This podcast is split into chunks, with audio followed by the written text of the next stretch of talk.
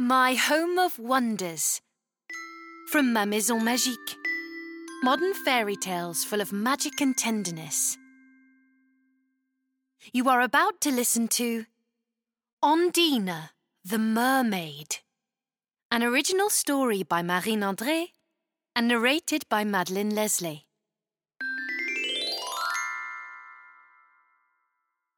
Arthur had always been very greedy. Very greedy.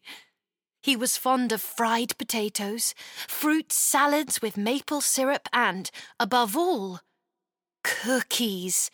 Oh, cookies! As his granny would say, they were his guilty pleasure. Arthur could remember very well the first time he had tried a cookie. It was at his auntie's house a few days before Christmas. Emma, his aunt, was a wonderful cook. She had baked it herself. Since then, she had introduced him to all kinds of different cookies, some with white chocolate chips, others with hazelnut, and some with banana or even coconut. What a delight they were to nibble on! Arthur couldn't get enough of them. His parents were well aware of his cookie obsession and always bought little cookies from the supermarket. Even they had to admit they weren't as fresh or tasty as Auntie's cookies. However, Arthur liked them a lot.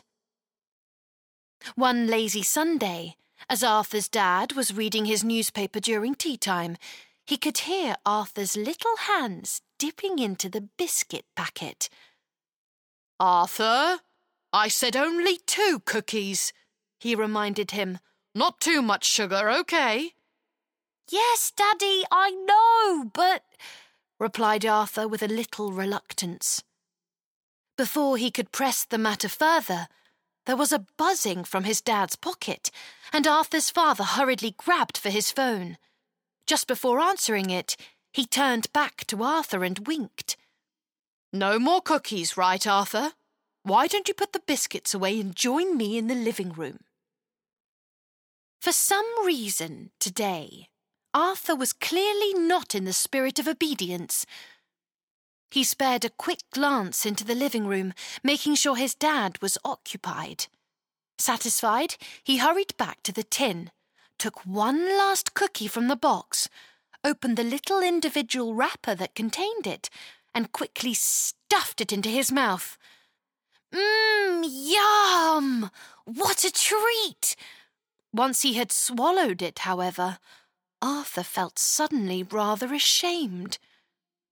What am I going to do with the wrapper? he thought. I can't put it back in the box. It would be weird to have an empty wrapper. And I can't put it in the bin either. Daddy can count better than I can. He'll notice there are three, and he'll know I've been naughty. So Arthur stuffed the plastic wrapper in his pocket and, as he walked past the living room, he announced loudly, I'll be in in a second, Dad. I'm just going to the toilet first. Arthur had come up with a miraculous idea. He could throw the wrapper down the toilet. It would only take a quick flush, and the evidence would disappear without a trace. Perfect. However, as his hand hovered over the bowl, the water began to swirl and swirl and swirl, and Arthur saw a tiny shape splash out from under the surface. It tossed back its thick blue hair, covered in starfish, and flicked its long, scaly tail. It was a very little mermaid. In a voice that sounded almost like singing, she declared, You, little earth boy, what are you just about to do? It looks like I've arrived not a second too soon. I am Ondina, the guardian of the wastewater, and I am here to prevent you from tarnishing our world. Tarnishing your world? repeated Arthur in disbelief. What does that mean? Hmm, it means to pollute, to muddy, to ruin. The mermaid spoke passionately. I had to stop you from throwing your evil, poisonous fish into the sea. Arthur opened his eyes wide, equally amazed and worried. Uh, right, Ondina. Uh, I mean, uh, Miss Mermaid. I'm sorry, but I'm not sure I quite understand you. I wasn't going to throw anything in the sea. We aren't going to go to the beach until the summer holidays. Arthur was justifying himself as best he could. The little mermaid's face became grave. She flung back her blue hair and leapt into the air towards him, and, before Arthur had time to react, she snatched the biscuit wrapper from his hand. It took both her tiny pearly hands to hold the thing up. And this? Arthur? answered Ondina disgustedly. Were you, or were you not, going to throw it into our waters? In your waters? Arthur echoed. No, not at all. I was only throwing it in the toilet. And, and, don't worry, it's not an evil poisonous fish. It's just a cookie wrapper, he said reassuringly. But Ondina did not look happy. Arthur, you should listen to me. I'm going to teach you a very important lesson. Like all mermaids, no matter how big or small, I live in a kingdom under the seas and oceans. Long ago, our water was pure and clear, but little by little, many strange things from the human world have come to tarnish ours. They suffocate us and cover up our houses deep under the sea. Our coral palace, which used to be a shade of pretty pink, has become all grey. Oh, gosh, worried Arthur. But what is it that is suffocating you? So many things, Arthur. So many things. A long list of things, Ondina said, seemingly deep in thought. She waved the wrapper in her hands. This, for example, those things that you human call bags, or wrappers, or packets made of. Uh, Plastic? Is that it? Arthur nodded intently. Well, when these objects that you find very useful on earth fall into the depths of our kingdom, they transform into something else. They become evil. I don't want to scare you, but your wrapper there, for example, becomes like a poisonous fish.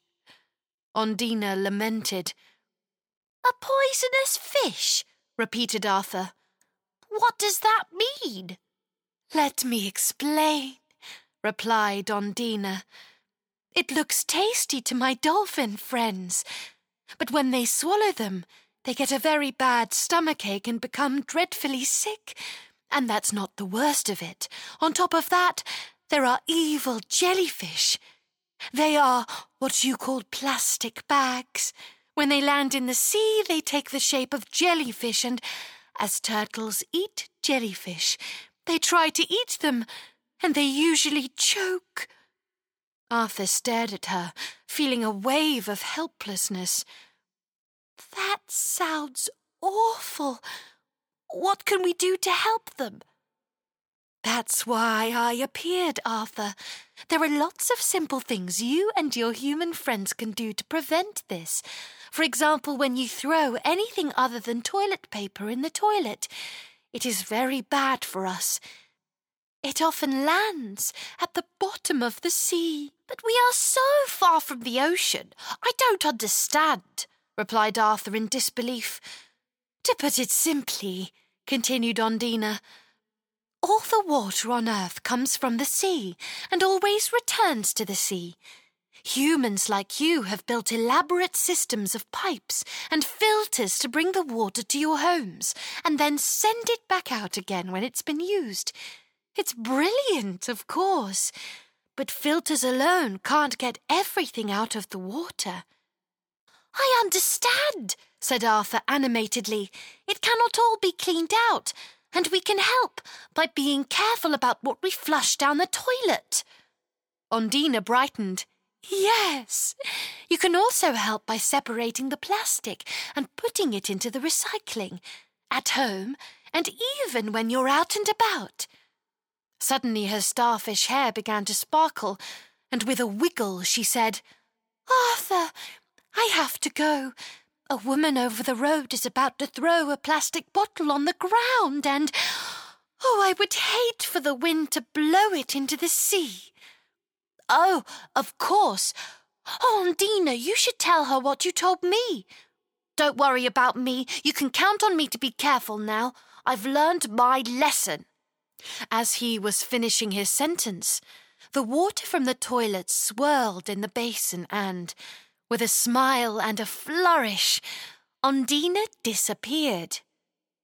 So Arthur walked over to his father, the plastic wrapper in hand, and said, Daddy, I'm so sorry, but I ate the third cookie.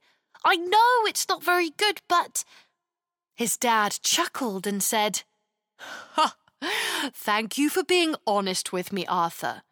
I still hope you'll be hungry tonight.